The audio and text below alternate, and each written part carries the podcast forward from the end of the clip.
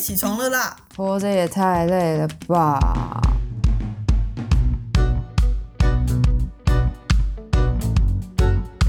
欢迎收听《小岛生存指南》。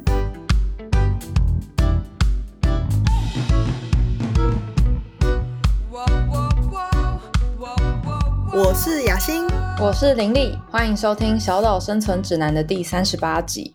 这一集呢，你干嘛心虚的笑？因为这一集我们要来谈酒后误事，到底误了哪些事？那先问一句，你已经开酒了吗？有，刚开，刚开。你为什么录音的时候都会想要喝一下？是因为跟我录音需要放松吗？我做很多事情都喝一下。你是说写论文吗？哎，你真的很了解我的底细耶！我相信应该是没有人比林丽更了解酒后误事的感觉是什么。我们今天来好好访问一下林丽。而且呢，我觉得这个主题也很扣到我们这一季的大主题，就是关于欲望这件事。因为酒这个东西呢，其实在很久很久以前就已经存在了，然后酒一直都可以带给人们欢乐。可是同时呢，很多劝人为善或者是倡导一些道德观的宗教，其实也都告诉我们说，过度的饮酒其实是有害健康。没错，甚至有些宗教也会视酒为欲望的恶魔。你如果喝酒的话，好像你是一个会被欲望驱使的奴隶。我实在是说不出任何话。你是不是觉得就是在讲你？你这欲望奴隶。好，所以在本集开始之前呢，还是提醒大家好吗？未满十八岁禁止饮酒。然后酒后请勿驾车，或者是打电话给前任。啊哈，谁？哦，没有，开玩笑的。我觉得在我们整集讨论的开头，必须要先跟大家讲述一下一个非常精彩的故事，就是有关林立酒后误事的故事。故事的发生地点就是在我房间，在我正在录音的这个房间。我现在已经羞愧的低下头，没有办法抬头了。那一天是这样的。就是我约了林丽还有 Shani 一起来我家聊天，然后我原本想说，他就是一个很轻松的，一起吃披萨啊、看电视啊、玩玩桌游啊，然后我准备红酒这样子的场合，而且那时候没有任何人失恋，没有任何人需要借酒浇愁什么的，就觉得应该很 safe 吧，大家应该就是可以很清醒的在十一点的时候。解散就没有。那天林丽在我家久到我问轩你说你要不要先回家，我就一直反正你对林丽就是无计可施，因为他就一直倒在我的马桶上。我知道这样说听起来像在辩解，但是我那天的意识是非常清楚的，完全感受不到。而且我觉得我很可怜，我已经没办法动了。然后 Shani 跟雅欣两个人还一直在旁边狂问我说：“你要不要出去躺一下？”那时候心里想说：“你们不要再问我了，我现在只要一动，我就会晕到不行。”所以我只好举起我的小手手，对他们说：“不要。” 其实我觉得你那时候还算是蛮有酒品的，只是你浑身瘫软的那个感觉实在是太出乎我意料了。不过就是一瓶红酒，我觉得一定是那天吃了太多披萨，然后我们披萨还加了那个芝心饼皮，有太多气死，然后整个在胃里面翻搅，然后嗨到某一个时刻，我就觉得我的世界好像突然开始转动。对。因为他实在是毫无前兆的一件事情，然后突然玲玲就是说：“哦，我觉得我要躺一下，就开始在我房间睡觉。”然后我就想说，不符合我对林丽的酒量印象啊。后来他就说：“我觉得我要吐了。”然后他就非常镇定的自己走到厕所里。哦天哪！我觉得我这一集录完可以直接隐退江湖。你可以借此经验跟大家强调。真的不要喝太多酒，或者是说不要喝太快，而且不要在喝酒之前吃太多 cheese 的东西，不要再拿 cheese 当借口了。好，所以分享完这个故事，其实我想我跟雅欣呢都算是有一些喝酒经验的人嘛，因为我们都会揪对方去喝酒，而且雅欣前一阵子有特别跟我说：“玲玲，你知道我现在在台北都没有酒友吗？”对啊，非常郁闷。因为喝酒，它就是一个需要陪伴的事情，所以就跟看电影一样，就是你会需要有人跟在你旁边，然后跟你讨论一些事情，然后讲一些内心话。所以如果林立不在的话，我身边就没有任何人可以跟我一起喝酒，然后聊天，我就会觉得那算了，不要喝好了。所以我就是非常清醒了一整年。跟林立真的很不一样哎、林立是一个人就可以喝得很开心，是吗？因为回顾这一年，我就是实习，然后写论文，然后做很多事嘛，所以其实很多时候我的整个人的能量是不够的。包括比如说录音，我们如果半夜录音，其实我那时候已经累到快要爆炸了，但是我还是要维持一种比较 Hyper，没错，因为之前有发现，如果我们录音的时候啊，那个声音听起来太平和的话，就会变得很单调，所以我们的能量就必须要高。所以这就是我为什么需要喝酒的原因。林立喝酒之后就会整个健谈起来，然后就会一直说：“雅欣你好逊，你快点喝，好逊，你好逊。”然后就狂讲一百次。我觉得林立的故事就是先到到这边。对，我们来访问一下，像雅欣其实应该也算是喜欢喝酒的人吧？我觉得我的喜欢喝酒是我喜欢跟喜欢的对象喝酒。像林立吗？对，谢谢。如果是比如说今天初次见面的朋友，或者是那种公事往来的那种，我反而就会觉得我完全不想喝。嗯，所以你说喜欢的人除了林立以外还有谁？就是一些朋友啊，有故事哦。其实喝酒的确就是蛮让人放松的吧。像雅欣就是属于那种喝完酒就会喜欢打电话的人。我都忘记了。OK，然后其实雅欣应该也不是喝酒以后就会忘记事情的人。所以雅欣通常会选在什么时间点来喝酒？我觉得通常就是想要放开理智线的时候，像是失恋的时候。我觉得我们的观众会不会觉得我就是一个一直在失恋的人？因为我每一集都在提失恋这件事情，因为我人生没有其他的挫折，就只有失恋而已。听起来其实还不错诶，很厉害的一个人生。大家想说失恋到底是有多大不了？等到我们节目就是做了半年多以后，大家对于雅倩的印象是一直不停的在失恋，然后对于林丽的印象是一直不停的在喝酒，听起来很不健康。听起来是有够失控的两个人，但没有，其实我们大部分的时候都是偏严肃的。而且必须要跟大家理清，喝酒误事跟喝醉是两件事情。虽然我们常常喝醉，但是我们并没有常常喝酒误事。雅欣有喝酒误事过吗？我觉得还好诶，因为我不是那种喝完酒然后醒来之后会想说：“天哪，我昨天做什么？好丢脸哦，我好后悔哦。”就还好，不会因为喝酒然后就带着宿醉去上班呐、或者是隔天跟别人有约然后迟到之类的。通常我跟林丽约喝酒的话，我们就会把隔天早上空下来。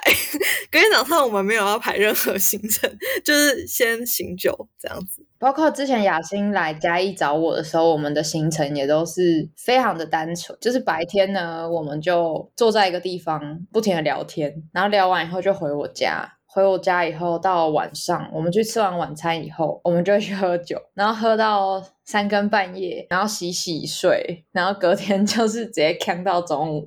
对啊，感觉就是一个吃吃喝喝的行程。那林丽呢？你有喝酒误事的经验吗？其实我觉得好像真的也还好诶，因为喝酒以后好像没有做过什么事情让我自己是很后悔的啦。不过我倒是有看过其他人 又要来出卖朋友。先说我不是我朋友哦，我们有一群朋友一起出去玩，然后我们是去九族文化村那边。那九族文化村它其实有连接日月潭的一个缆车，所以那个时候我跟 A 还有跟 B，我们三个人就一起想说我们要去日月潭旁边的一些部落啊，去吃山猪肉啊，或者是小喝小米酒这样，所以我们就坐着缆车，然后就去了日月潭。结果呢，我那个朋友 A 啊，他就喝的真的太醉了，喝太多了。我跟 B 两个人就是有一点要搀扶他这样，可是不行啊，因为我们大家回到九族文化村那边集合，而且那个时候我还有好几个游乐设施或者是地方是想去的。所以我跟 B 呢就慢慢的搀扶 A 上了那个回九族文化村的缆车，然后在那个缆车里面，因为大家知道嘛，那缆车旁边都是玻璃，可以看到外面的座位是两排嘛。那当然呢，A 一进到那个缆车里面，他就已经整个人瘫软，所以他就是坐一排的座位，我跟 B 是坐在 A 的对面这样。然后呢，那个缆车一关门开始行驶以后呢，A 就开始说：“我头好痛。”我头好痛，然后他就开始去撞那个玻璃，天哪！然后我们就跟他说：“你不要再撞了，你就是一直撞你的头才会很痛。”A 就说：“我不知道为什么我头痛，但是我现在头好痛。”他就一直撞那个玻璃，跟 B 真的是大傻眼。虽然现在讲起来觉得很好笑，但是当时应该很不知道该怎么办吧。对，而且 A 那个时候就还说一些很可怕的话，比如说他头好晕，他快要吐了。然后我跟 B 就想说，你不要在缆车里面吐！天呐，先生，你冷静一点。我们就一直阻止他，我们还拿他身上那个外套，有没有？呃，这个不是一个好的行为，请大家不要学。但是我们就 拿那个外套把他整个裹住他的嘴，绑起来，就只留鼻子，以防万一他吐出来。反正后来呢，我们就是算是顺利的回到九族文化村。一出那个缆车呢。他就直接摔一个狗吃屎哎！我们就赶快呼叫我们其他的朋友过来帮忙处理。我觉得我们其实这样想起来，其实对 A 也蛮坏的，因为那时候其实时间还早，大概才下午两三点，然后我们就是还有一些游乐设施要玩嘛，所以我们呢就轮流搀扶 A，然后把 A 放在那个游乐设施附近的长椅上，让他躺着。然后玩下来以后，再把 A 就是搀扶他，那我们再去另外一个游乐设施，然后再把它放在放在长椅上。所以大概那一天就是这样。到晚餐时间，就是反正 A 就有比较清醒，他就觉得我到底整个下午都在干嘛？为什么你们都不叫醒我？没有办法啊，已经是在能力之外的事情。对，我觉得这才是酒后误事。至少你们没有丢包他，我觉得还算是够朋友诶。毕竟都是好几年的朋友啊，不太可能丢包对方啊。就只是会觉得你酒量怎么那么差？他其实喝蛮多的，哎，不过我发现喝酒误事啊，他其实就是要看你的判断力好不好。喝酒误事这件事情，其实是在你清醒的时候就可以判断的。就比如说，我今天跟朋友聚会，然后我很想喝酒，就像你当初在我家一样。可是你知道说。你隔天可能没有要赶车，或者是你知道在我家睡觉也是很安全的，所以你就不会误事。当然是会觉得给你添麻烦呐。可是另外一部分，当然以我跟你的交情，我会觉得还行啦，没有到误事。对啊，对啊，因为我刚刚认真想了一下，就是我喝醉，或者是我像你朋友那样。喝很多的状态，其实我也算是一个爱喝的人嘛。可是我就是会看，说我今天能不能就是放开来喝，还是说我就是喝一两杯，就是意思意思就好。你是说像是比如说会喝到在路边，然后起不来，然后被别人捡尸，这可能就是呃没有先判断环境安不安全，选择喝多少这样吗？对，就是比如说今天去酒吧喝酒。我跟你去酒吧喝酒，跟我跟别人去酒吧喝酒，我可能喝的东西就会不一样，喝的量会不一样。嗯嗯，因为其实喝酒之前还是需要判断一下，就是眼前这个人或者是这个环境适不适合让我喝这么多。如果我真的喝醉了，那会不会出什么问题？是这样吗？对，但我也知道有些人他可能是清醒的时候都可以判断，等到他开始喝之后，他就没有办法判断。就是大家应该要知道，说在清醒的时候，你的判断是什么，然后你就是维持这个行为，而不是单纯的去追酒，因为单纯追酒就很没有意义啦。哎，所以雅欣有过追酒的故事。我的追酒就是基于一个火象星座的好胜心，就人家如果敬我啊，人家说啊，大家一起喝，然后无论他举杯多少次，我都照喝服务，我就不会说哦，不行不行，我不能再喝了。看来是你对我不一样哎，因为我每次都说你很逊哎，喝啦，然后你就说不要了，我就是很逊之类的。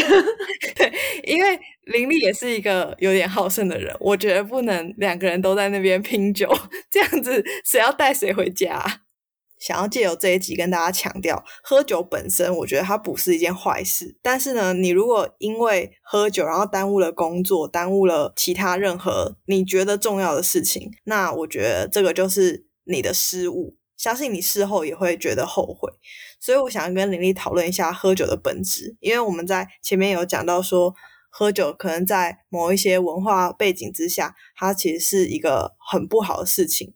可是其实我们现在喝酒，可能是为了放松心情，今天跟朋友聚聚，然后觉得，哎，我可以借由喝酒，然后去排解一些生活的压力啊，或者是酒后可以壮胆，打电话给某些人 之类的，或者是逃避生活的一些琐事。让你烦心的事情，那对玲玲来说，你是透过喝酒来度过什么样的事情呢？刚刚前面有讲到一点嘛，比如说我现在其实能量是低的，可是我需要维持一个高能量的时候，我会透过一些酒精来让自己可以维持在一个高能量。可是这个酒精的量真的很需要抓，因为喝太多可能我就睡着了，可是喝过多我可能就会嗨，然后可能会出事。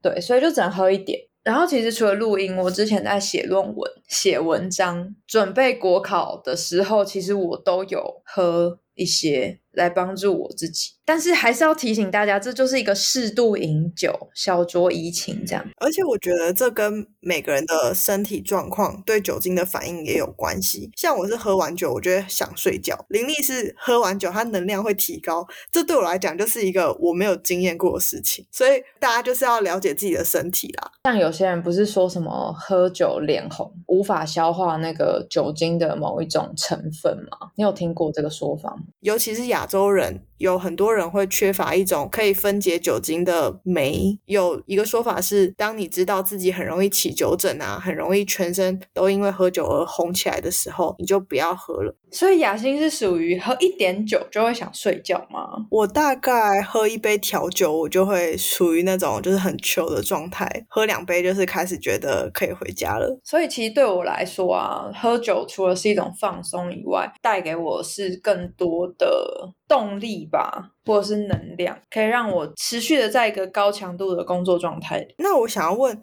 为什么会有酒精成瘾这件事情啊？我知道毒品的成瘾就是。会有依赖性嘛？那酒精也是这样子的效果吗？我想酒精成瘾其实跟部分的毒品成瘾的状态是很像的，因为酒精呢，它可以让我们的多巴胺分泌，然后带来很快乐的感觉。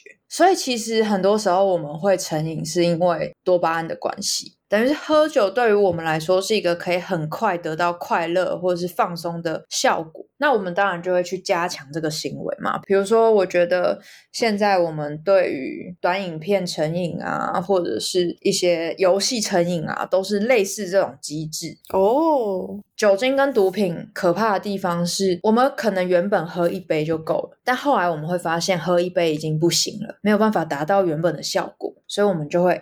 喝的越来越多，越来越多，越来越多。那我刚刚说的这是酒精在我们身体机制上面的一个运作，可是会让我们开始喝酒的原因就很多了。可能因为喝酒，有些人他真的会断片，他会忘记事情，或是平常的生活他很难放松，或是有一些很巨大的伤痛是他想要逃避的。那当然他就会透过酒精来让自己忘记这些烦恼。可是。隔天醒来，那个头痛啊，那个宿醉的反应啊，继续面对现实生活的那种状态，又会让我们更陷入一种忧郁的感觉，所以就反而是一种恶性循环啦。其实，因为我身边有很多会喝酒的人，无论是朋友或是长辈，然后其实我也知道他们喝酒就是觉得。喝酒之后，大家会更开心，就像林丽讲的，就是会有一种激起多巴胺的一些效果。但是有时候我就会觉得蛮奇妙的，他们每次都喝醉之后就醒来，觉得啊，我刚真的喝太多了，我昨天真的喝太多了，我再也不要喝这么多了。但是呢，好像过了一个月、两个月，他们再次相聚的时候，他们就会忘记这件事情，然后继续呈现一个。喝醉完很后悔，然后或者是喝醉之后，他们觉得啊，昨天可能有一些失言啊，或者是一些误事的情况。我就想说，哎，为什么你明明每次犯错，你都知道你错了，你喝太多了，不想要自己喝这么多，但每次喝起来又好像会忘记你的反省，这到底是为什么呢？雅欣怎么看待这件事？我觉得他们自制力就很差。现在直接开始 diss 对方，是不是？我觉得可能也跟你的朋友圈，或者是你跟你喝酒的那个场合有关。因为当你觉得我下次不要再这样的时候，其实我觉得他们可能真的应该做的是不要再跟同一批人喝酒。哎，我在想这个会不会跟宿醉后的痛苦指数有关？对耶，好像是哦。可能没有到真的那么痛苦，然后前面的那个愉快的程度又很高，所以就会觉得好了，没关系啊，宿醉就算了。虽然说每个宿醉当下都还是觉得很想打死自己，可是，在那个快乐的时候，其实很难顾及到这件事。诶还是这就是雅欣所谓自制力很差。其实你这样提醒了我一点，就是你的那个当下的快乐跟事后的痛苦。到底有没有抵消，或者是有没有谁盖过谁？如果今天他宿醉的那个痛苦使他非常后悔，那他可能后悔的并不是他喝很多这件事情，而是他现在正很痛苦的这件事情。所以，如果有一天他的痛苦已经飙高到一个令人无法相信的程度的时候，他就再也不敢了。我觉得这就是人类的动物性吧。的确，同一批朋友可能会。持续引发我们想要喝酒的欲望，所以换朋友才是最重要的，对吧？对，所以，我们这一集讲到最后，好像是环境可以塑造一个人，或者是说，请大家跟现在的朋友绝交。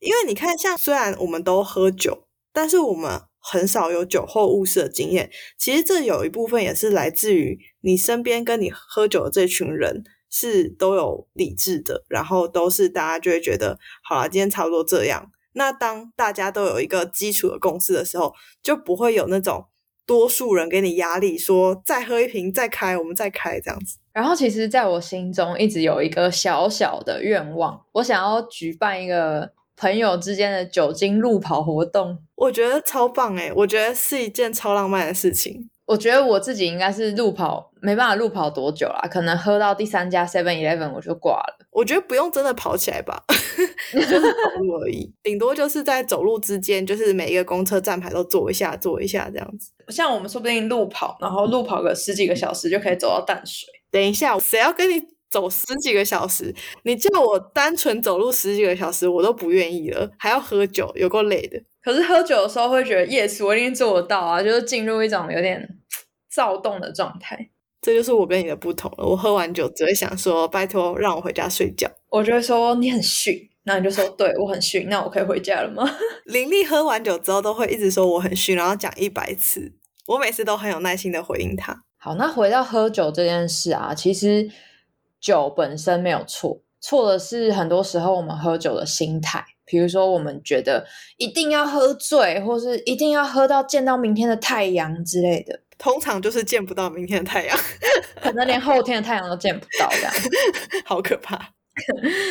所以大家呢，在爱喝酒之余，还是不要让我们那种好胜的欲望啊，或者是追求快乐的欲望啊，凌驾在我们的理智之上。注重我们现在的人身安全、心理安全，还有绝对对酒驾零容忍。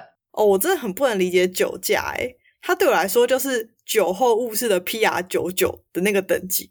到底你要对自己有多大的误判，你才会觉得我可以酒驾，我酒驾不会出事？通常酒驾没出事算是运气好啦，但是一出事就是鬼门关前走一遭，或者是直接进鬼门关。那这一集小岛生存指南关于酒后误事的讨论就先到这边。最后，请林立给时常想大醉一场的大家一个生存指南。大醉一场可以，但是请挑选一个安全的环境跟安全的人一起大醉一场。就像雅欣跟林立这种最佳拍档。没错。